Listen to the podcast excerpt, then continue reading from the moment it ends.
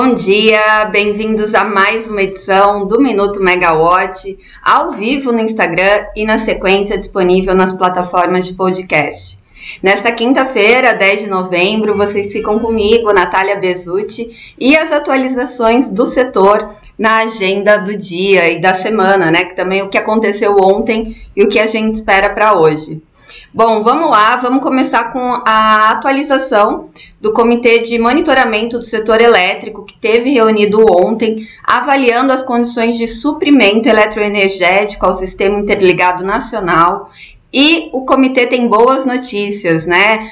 Com o período chuvoso sendo realizado, re realmente o nível dos armazenamentos equivalentes em todos os subsistemas do Sistema Interligado Nacional finalizaram o mês com valores, o mês de outubro, com valores superiores aos registrados em 2021, com destaque para o subsistema Sudeste Centro-Oeste, que ficou em mais de 30 pontos percentuais na comparação com outubro do ano passado. Para os próximos meses, os estudos prospectivos apresentados pelo Operador Nacional do Sistema durante a reunião mostram que até o final de abril de 2023, há pleno atendimento, tanto em termos de energia quanto de potência, durante todo o período úmido, com perspectivas de níveis de armazenamento também superiores aos registrados é, na comparação com os prospectivos de 2022, né, do período úmido de 2022 para agora o de 2023. Agora, nem só de boa notícia, né? Alguns vão entender como é, uma má notícia a decisão de ontem da Câmara dos Deputados, que aprovou por 210 votos é, a favor e 71 contrários à suspensão das resoluções da Agência Nacional de Energia Elétrica, que mudou o sinal locacional das tarifas de uso do sistema de transmissão e de uso do sistema de distribuição. O texto agora segue para o Senado mas o, o, grande apelo para aprovação pela Câmara, segundo o autor do, do projeto, o deputado Danilo Forte, é que a afirmação da agência de que as regiões norte e nordeste do país deixam de ser importadoras para agora serem exportadoras de energia, né? Também muito motivado pelas fontes renováveis, eólica e solar, não sustenta o fato de que a alteração do cálculo dessas tarifas gere instabilidade e insegurança para o setor. Essa é a opinião do relator do, do processo, né, do autor. Por outro lado, as associações é, dos consumidores de energia, elas veem essa insegurança de um, de um outro ponto de vista, né? Tem um, um efeito contrário do que apresenta o Danilo Forte.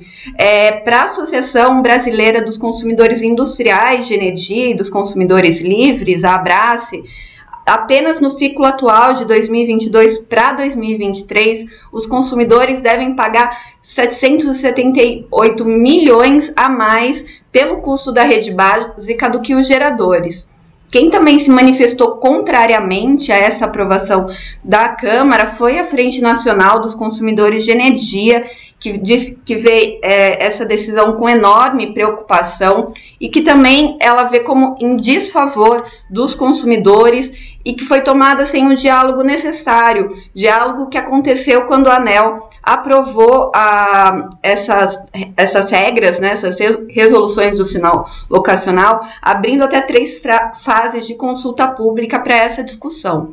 Bom, a frente diz que vai dialogar com os deputados, porque ela entende que essa mudança é um verdadeiro jabuti para a resolução, né? É mais um jabuti para o setor que vai encarecer as contas de energia e que agora espera que, Sena, que os senadores avaliam, avaliem isso de outra forma no plenário. Bom, só lembrando que são essas regras, as regras aprovadas pela ANEL buscam é, um equilíbrio entre o que é pago pelos usuários da rede e o que é pago, né, o usuário da rede gerador e o que é pago pelo consumidor, porque ela tem visto que o, o gerador tem usado muito mais a rede do que o consumidor, dessa forma ele deveria pagar mais nessas regiões norte e nordeste, e que é, com a decisão haveria uma redução, né, segundo cálculos da ANEL, uma redução na tarifa de 2,4% para os consumidores do Nordeste e de 0,8% para os consumidores do Norte. Tem mais um texto que está tramitando na Câmara e que tem movimentado o setor, que é o, o projeto de lei 2703 que pretende estender até janeiro de 2024, né? Então, em 12 meses, o prazo do marco legal da micro e mini geração distribuída para que esses micro e mini geradores possam solicitar o acesso à rede sem perder os atuais subsídios relacionados à tarifa.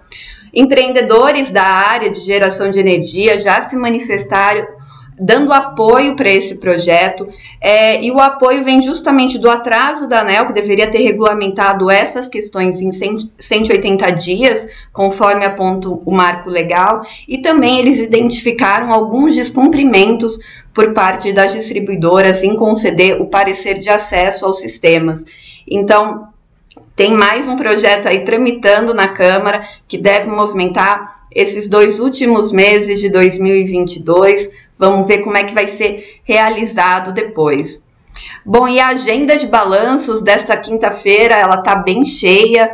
Ontem, depois do, do fechamento do mercado, a Eletrobras divulgou os resultados do terceiro trimestre e reportou um, um prejuízo líquido de 14,5 milhões no terceiro trimestre, revertendo o lucro que ela teve no mesmo período de 2021, que foi de 924 milhões positivos.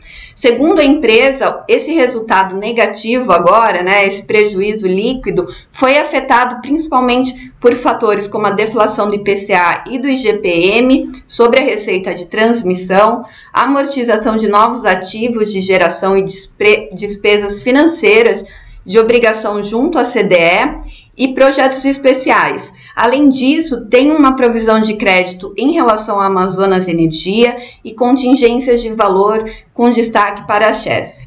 Então, é dessa forma que a Eletrobras justifica o prejuízo realizado no terceiro trimestre.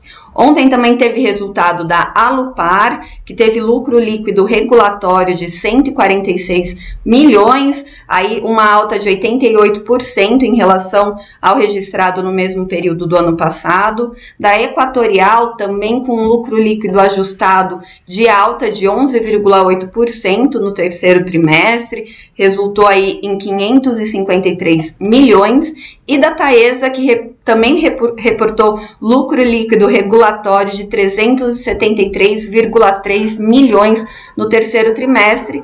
Aí o montante foi bem alto na comparação com o mesmo período do ano anterior, um crescimento de 94,6%. Hoje, durante o dia, as empresas realizam teleconferência com analistas. Aqui na Megawatt a gente vai acompanhar. A gente começa com a Taesa às 11, às duas tem a Equatorial, duas e meia Eletrobras e às três a Lupar. Hoje também a agenda de divulgação de resultados depois do fechamento do mercado vai ser movimentada. Tem resultado da Copel, da CPFL Energia, Light, Raizen, Renova Energia, Energisa, Vibra Energia, Eneva e Aeres. Então, hoje o, o, calendário aí ficou movimentado de resultado das empresas, a gente acompanha tudo aqui na Megawatt, então fiquem, fiquem ligados. E por hoje é só, se você perdeu o comecinho do minuto, já já está disponível nas plataformas de podcast e também no aplicativo da Megawatt. Obrigada, pessoal, até uma próxima. Tchau, tchau.